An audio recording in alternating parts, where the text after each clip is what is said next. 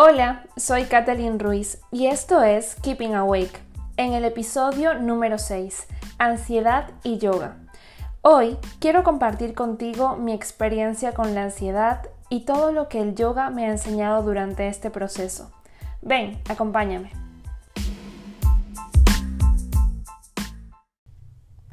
Bienvenidos a un episodio más de Keeping Awake.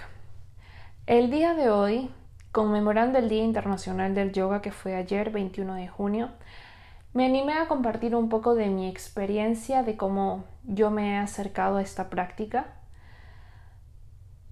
Fue a través de la ansiedad que yo llegué a conocer el yoga, así que para que ustedes entiendan cómo me he relacionado con esta práctica, pues tienen que entender mis razones de por qué empecé.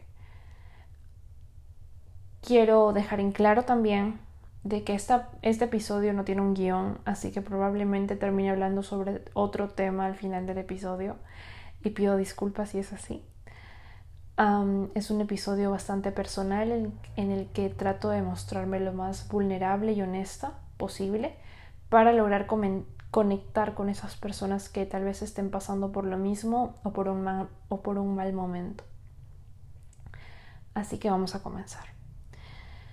Yo desde muy pequeña tuve ansiedad. No, no reconocí, no lo reconocí, ni mis padres se dieron cuenta en su momento. Solamente recuerdo que los días domingo, antes de ir al colegio el día lunes, pues siempre me tenía que poner mal por algo era que yo tenía algún dolor en el estómago y, le decía a mi mamá, mamá, tengo apendicitis, me duele aquí. Y mi mamá al principio se preocupaba mucho, pero luego como que se dio cuenta que este patrón se estaba repitiendo todos los fines de semana. Yo escuchaba alguna sintomatología y mi cuerpo se encargaba de hacer la realidad. Eso fue durante la infancia, durante la secundaria. Durante la secundaria ya yo tenía un teléfono inteligente donde yo utilizaba Google y Google me decía que estaba en lo correcto. Google me daba la razón. Yo tenía cáncer a algo, solamente que nadie más se había dado cuenta. Entonces, este, esta forma en la que yo desde pequeña he podido notar, pues luego se fue, se fue haciendo como una bola de nieve. Una bola de nieve porque los síntomas que yo tenía de pequeña, que se me podía adormecer el brazo, me dolía el, el, brazo izquierdo y que yo decía, Te, me voy a tener un paro cardíaco en cualquier momento. Pues este, estos, esos pequeños síntomas se fueron llevando a otros aspectos de mi vida Recuerdo que estaba con mi familia en el cine viendo Narnia y veía esta pantalla gigantesca con las olas de una, parte de, una parte de la película. Y yo literalmente sentía que tenía que salir corriendo. No había ningún peligro a mi alrededor, pero yo presentía de que algo malo iba a pasar. Tenía las manos heladas y los pies helados. El corazón me palpitaba mil por hora. Yo decía, que tenía que salir, que yo no me sentía bien. Le decía, mamá, yo no me siento bien, por favor, quiero salir. Y así fue. Salimos del cine muchas veces, no fue la única vez. Tanto que mi familia tuvo que dejar de ir al cine porque yo me ponía mal. Eso es algo que no me gusta, no me gustó. Me sentía culpable. Me sentía culpable de que mi familia no pudiera disfrutar de ese entretenimiento todos juntos justo el día que mi papá tenía libre del trabajo y que nos podíamos reunir como familia. Pero ni modo, las cosas siguieron avanzando. En la secundaria siempre fue una alumna número uno. Quería ser el primer puesto, quería ser la que salía de reina, quería ser la, la que hacía todo perfecto. Las calificaciones eran muy buenas, me preocupaba mucho eso, eh, me preocupaba mucho ser, ser perfecta en todo lo que hacía. Um, pero sin embargo, en esa etapa de mi vida como que no recuerdo más que un poco de nervios al momento de dar algún examen o al momento de hacer alguna exposición, pero eran unos nervios leves. Que no que a mí no me afectaban, que yo los podía suprimir y podía hacer un lado las emociones y seguir adelante con lo que tenía que hacer, porque eso es lo que una hace. Una hace lo que una hace para lograr sus objetivos es eso. Me cambié de colegio, me fui a vivir a otra ciudad. Era empezar todo de nuevo, yo no tenía amigos y los pocos amigos que tenía estaban en la ciudad anterior, así que me tocó empezar todo desde cero. Para esto yo no me abría mucho a la gente, yo no era una persona que te comentara por qué estaba mal o por qué estaba bien. Y si yo tenía alguna emoción de rabia o de, o de tristeza, yo me iba a mi cuarto, me encerraba, me quedaba quieta hasta que, hasta que eso me pasara. Y claramente no me pasaba porque yo regresaba a la vida real con un resentimiento y un remordimiento hacia esa persona que me hizo sentir así que ya luego con, el pasar del tiempo se me olvidaba un poco, pero era, era, era así, era que, que yo no dejaba ir tan fácilmente. En esa etapa de mi vida comencé a sentir una inquietud al momento de estar en clases, al momento de estar en el aula con todos ahí en un cuarto en el que yo no podía decidir cuándo salir. O sea, no era libre de pararme e irme si me sentía mal pero sin embargo lo pude manejar, terminé la secundaria. Cuando yo inicio la universidad es que todo, todo empieza a ponerse mucho más fuerte. Ah, pero para esto, antes de terminar el colegio, en una de las últimas actuaciones, yo tenía que estar como una estatua. Era un guerrero, la verdad no recuerdo bien el personaje que yo tenía que interpretar. Era un, un guerrero que tenía que estar parado en un andamio. Estaba, estaba a una buena altura del piso. Y fue la. fue el evento que yo quise que terminara más rápido. Fue el primer ataque de pánico que yo tuve. Sentía que me mareaba, sentía que me dolía el estómago, sentía que me iba a caer en cualquier momento, sentía que me iba a desmayar y que me iban a tener que recoger del piso y que el espectáculo lo iba a arruinar completamente por mi culpa. Esa noche regresé a casa totalmente callada, sin saber explicarle a mi familia qué es lo que me estaba pasando. No encontraba las palabras, no encontraba la razón lógica para entender qué era lo que yo tenía. Había escuchado, una psicóloga del colegio me había dicho, tú tienes ansiedad. Y lo dijo así como una, tú tienes gripe, ¿no? Una cosa así, simple cuando yo en mí lo sentía horrible. Yo sentía que era lo peor que alguien podía pasar.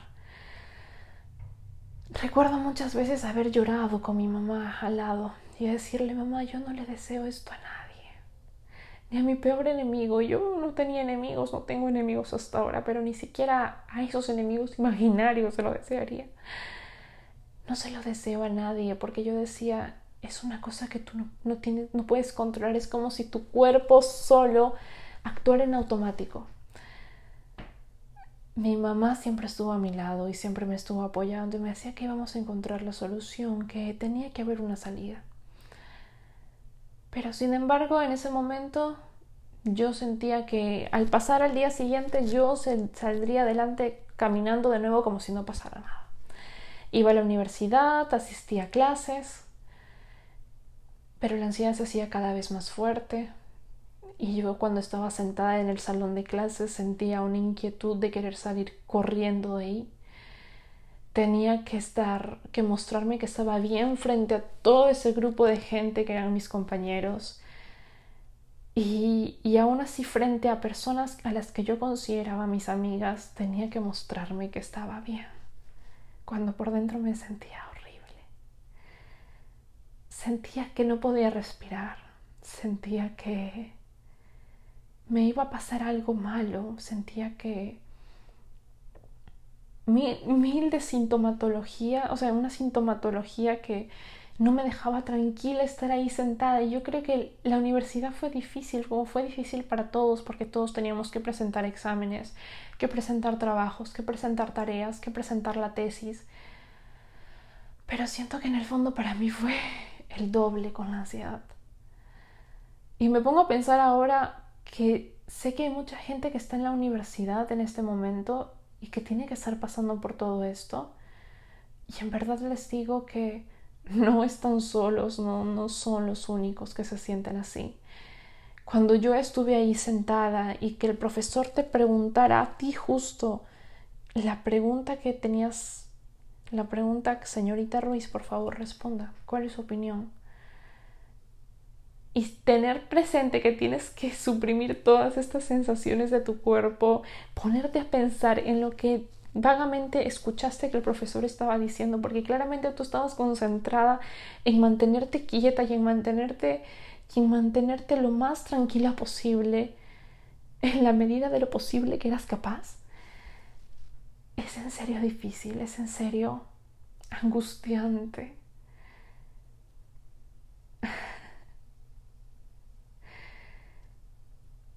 Bueno, así pasaron muchas clases, dependía mucho del profesor con el que estaba al frente y el grado de confianza que yo tenía con ese ser humano. Habían profesores que me daban mucho miedo, que no porque fueran malos, sino porque eran muy estrictos y yo ya era estricta conmigo misma, yo ya era de Katy, tienes que hacer las cosas bien, tienes que presentar el trabajo a tiempo, tienes que hacer todo esto de la mejor manera y esos profesores eran como que me sumaban más presión a la que yo ya estaba sintiendo, pero no era su culpa porque ellos no lo sabían. Yo lo único que hacía para ese entonces era salir al baño. Salir al baño era mi mi ancla. Iba al baño y ahí era donde yo lloraba o trataba de tranquilizarme porque sabía lo, lo feo que le estaba pasando y sabía lo, lo incómodo que era tener ansiedad y, tener que estar en la universidad. Para esto la ansiedad me llevó a tener muchos miedos irracionales también. Tenía miedo a salir de casa. Yo no sabía por qué, si por la delincuencia, si porque me, podía atropellar un auto, si porque la gente que estaba pasando en la acera al frente se iba a dar cuenta que yo estaba nerviosa. Mi vida se limitó mucho Casi no quería salir de mi casa y tenía miedo hasta cruzar la pista. Mi mamá no sabía qué, qué cosa, cómo ayudarme. Mi papá pensaba que yo lo hacía por llamar la atención. Y yo no encontraba las palabras para explicarlo. Me sentía mal en mi casa, me sentía mal fuera de mi casa y lo único que yo quería hacer era dormir, porque dormir al menos me sacaba de mi mente y de los pensamientos que corrían a mil por hora. Entonces llegó un punto muy crítico, bueno, que yo llamo un punto en el que yo ya no podía más.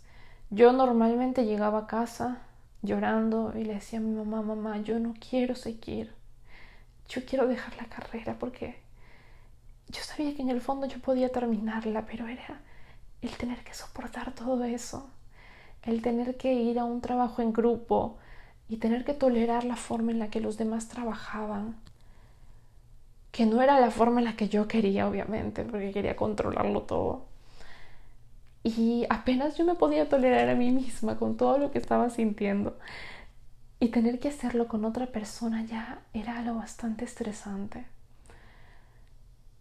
no supe, no supe, no, supe nunca la salida, no quería buscar información, no quería, si escuchaba algo sobre la ansiedad, yo decía, me van a decir que esta es una enfermedad que no tiene cura, así que yo no quiero saberlo.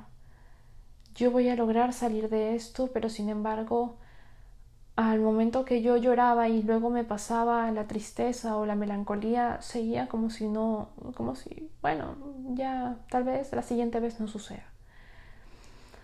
Pero la ansiedad no es así, la ansiedad no te deja hasta que la escuches. Llegó ese día en el que yo llego a casa y mi mamá no estaba. Y me sentía tan mal, me sentía tan cansada, que yo le dije, Dios, Dios mío, si me va a pasar algo, que me pase ya.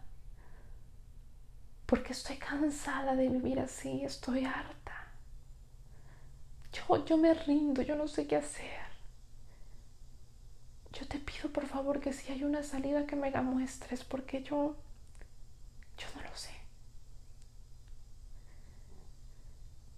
esa la primera vez que yo le pedí a Dios de una manera tan sincera de lo que yo normalmente no suelo rezar, de lo que yo normalmente no suelo tener como algo espiritual en mi vida, ese día lo tuve más que nunca. Obviamente en ese momento no pasó nada. Pero luego me di cuenta de que poco a poco se me iban mostrando salidas y soluciones. Eso y porque decidí hacerme responsable de mi proceso de sanación. Digamos que para ese entonces yo creía que la ansiedad era una enfermedad que que como cualquier otra, ¿no? Que tenía su que era un proceso lineal, que tú pasas los síntomas, se acaba, se, te sanas y se acabó para siempre. Y la verdad es que era como pedirle, y la ansiedad es como pedirle a Dios, Dios mío, sáname de la tristeza, sáname de, de la melancolía. Y, y, y, es que la ansiedad es una emoción que nos ayuda a, actuar de alguna forma frente a un peligro, porque esa es la forma en la que todos explican la ansiedad, el estrés, de que cuando hay un peligro tú, tú vas a buscar la forma de salir corriendo o atacar. Pero con la ansiedad era, era que no sabías qué, qué era lo que te estaba atacando, qué era lo que, de, lo, de qué te tenías que defender.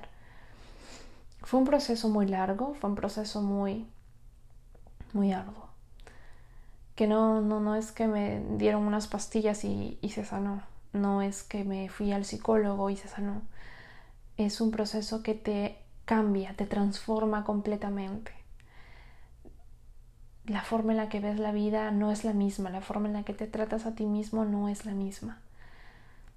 En, al final, cuando ya logré comprender un poco más de la ansiedad, dije, y hasta ahora digo, de que la ansiedad es lo mejor que me pudo haber pasado porque ver la forma en cómo era antes y cómo soy ahora, soy mucho más feliz, soy mucho más libre y soy mucho más agradecida.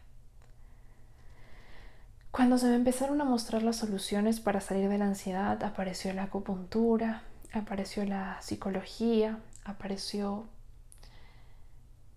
la información online en, en, páginas donde me ayudaron a ver la ansiedad de forma diferente, más como una mensajera que te dice que algo no está andando bien y que debes de prestarle atención a eso si es que quieres realmente transformarla. Y bueno, finalmente apareció el yoga. Yo ya había practicado yoga antes porque mi mamá es una persona que practica yoga.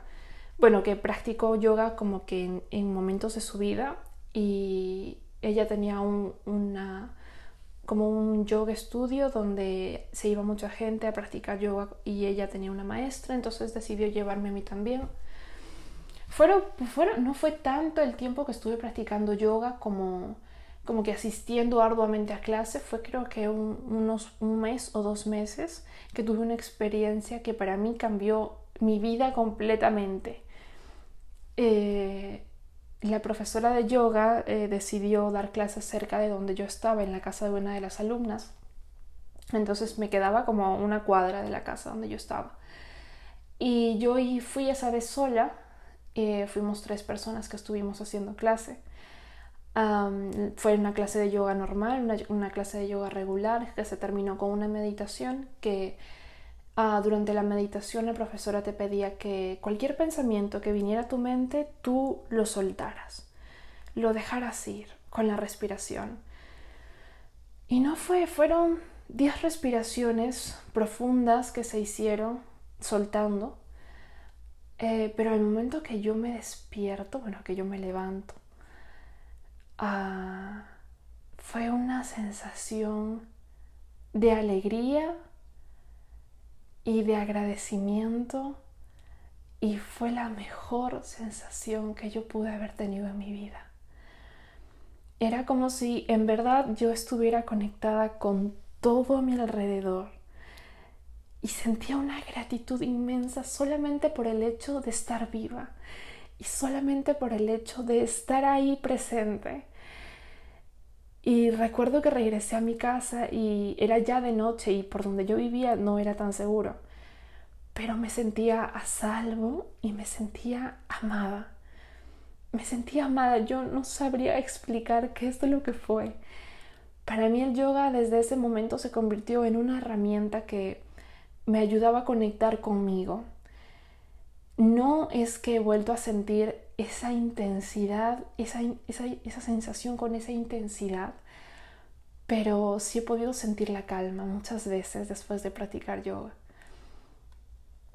Después de esa experiencia, pues el yoga se volvió en una, se convirtió en mi, en, mi herramienta cuando yo me sentía mal, cuando yo me sentía estresada, practicaba yoga y me daba, me, inmediatamente como que me daba el beneficio al terminar la sesión de sentirme más calmada y más en paz.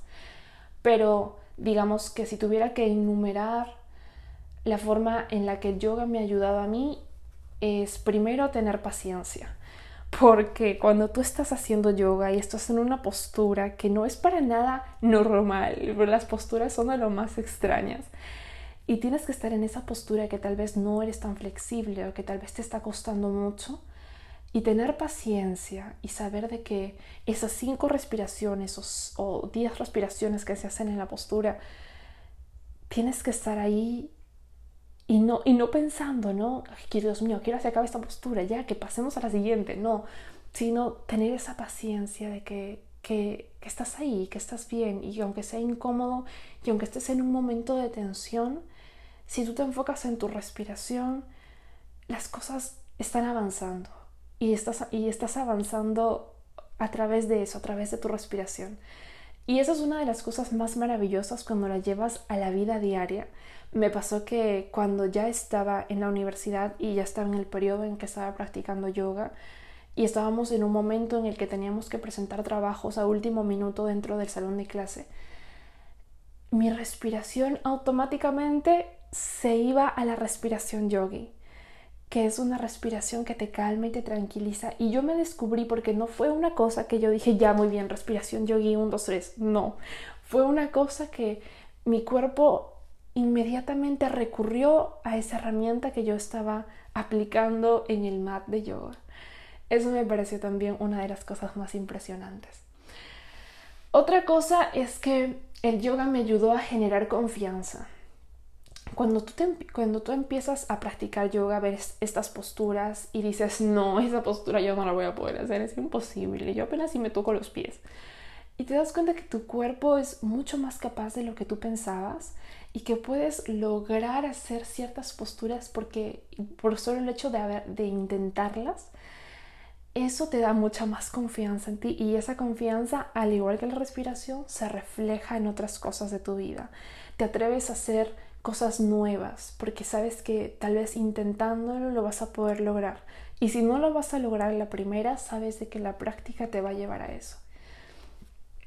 Otra cosa es que eres más consciente de tu cuerpo y de los límites que te pones.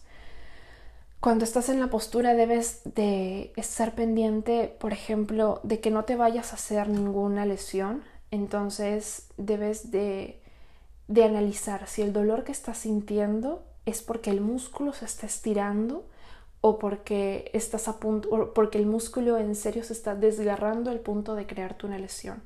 Entonces sabes hasta dónde tienes que seguir y cuándo ya es como que debes de, cuando debes de soltar un poco. Y eso también se aplica a la vida diaria porque muchas veces nos sobreexigimos, nos exigimos ser los mejores, nos exigimos hacer las cosas perfectas y no sabemos cuánta tensión es que estamos generándonos y que de alguna forma yo creo que fue una, una de las raíces, una de las causas por las que yo al final eh, pues aportó a que yo desarrollara la ansiedad de esa forma. otra cosa que me ayudó es a soltar y relajar. Toda práctica de yoga se termina con savasana, que es una postura, se llama la postura del cadáver, donde tú dejas ir y sueltas y relajas. Y puede que la, la clase de yoga haya estado fuerte, pero siempre te vas a tomar el tiempo para ti, para que tu cuerpo se acomode y para que tu cuerpo vuelva a la tranquilidad y, y al estado normal en el que tú al despertarte puedes empezar a hacer otra actividad y estar con la mente calmada y en paz. Esa es otra de las cosas.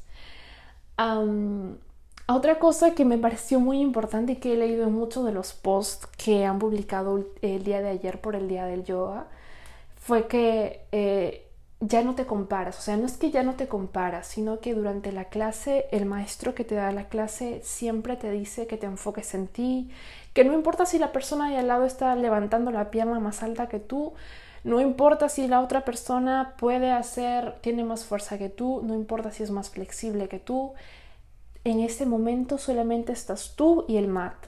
Y en ese momento lo único que importa es hasta dónde llegas tú y hasta dónde eres capaz de, hasta dónde es capaz tu cuerpo de dar. Y este punto en el que tú estás es perfecto, porque esta es tu práctica, esa es, es tu experiencia la que estás viviendo y es tu cuerpo. Y debes de honrar ese momento que tal vez la clase de ayer no eras tan flexible y la clase de ayer, la clase de hoy eres un poquito más. Y eso de no compararte con las demás personas te sirve de nuevo para tu día a día, para tu realidad, para llevarlo a la vida cotidiana. tuve una experiencia, otra de las experiencias que me regaló el yoga y por las que yo venero tanto, por las que yo agradezco tanto, el haber encontrado esta práctica fue que hubo un momento en el que estaba practicando yoga y comencé a llorar. Y muchas experiencias de mucha gente mencionan lo mismo, que tuvieron alguna práctica de yoga donde comenzaron a llorar y no, sabían el por qué. Yo comenzaba a llorar y, y en ese momento se me vino a la mente, se me vino la sensación de agradecimiento a mi cuerpo porque lo estuve tantos años recriminando por sentir todos estos síntomas y todas estas sensaciones tan desagradables y no me había dado cuenta que era él mismo que me estaba hablando y aún así, con todas esas sensaciones, con todo lo desagradable que viví, mi cuerpo seguía trabajando al máximo y seguía dando lo mejor que él podía y me mantenía viva. O sea, me mantenía mi corazón seguía latiendo a pesar de que yo lo recriminaba porque a veces me daba taquicardia. Mi corazón, mis pulmones seguían respirando, aunque a veces yo sentía de que, de que el pecho se me apretaba y que me estaba ahogando.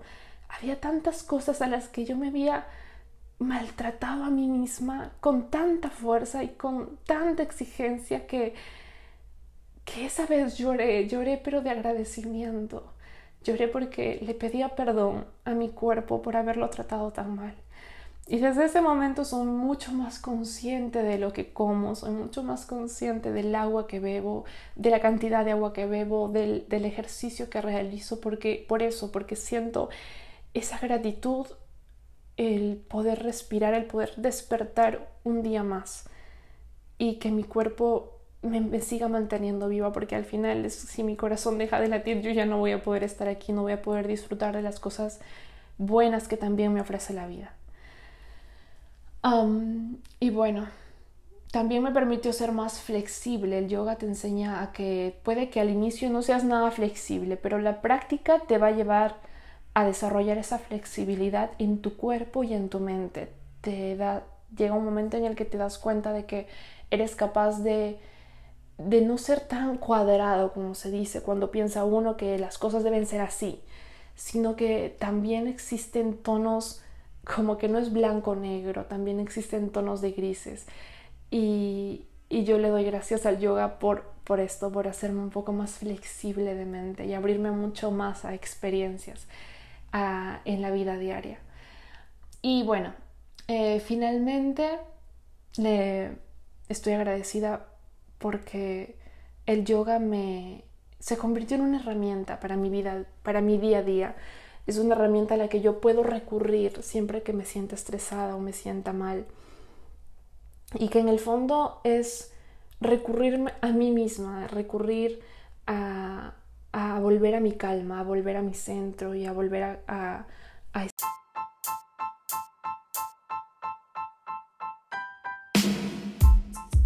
Antes de despedirme, quiero compartir contigo este pensamiento de Brené Brown. Pasé muchos años tratando de ser más lista que la vulnerabilidad, haciendo cosas certeras y definidas, blancas y negras, buenas y malas. Mi incapacidad para inclinarme hacia la incomodidad de la vulnerabilidad limitaba la plenitud de las experiencias importantes que vienen con la incertidumbre. Amor, pertenencia, confianza, alegría y creatividad, por nombrar unas cuantas. Gracias por escuchar este episodio. Espero que mi experiencia sirva de ayuda para que aquellas personas que estén pasando por un mal momento reciban esperanza a través de mis palabras. No olvides que puedes seguirme en Instagram como keeping.awake, donde publicaré información que me ayudó a mí en su momento para sentirme mejor. Hasta la próxima.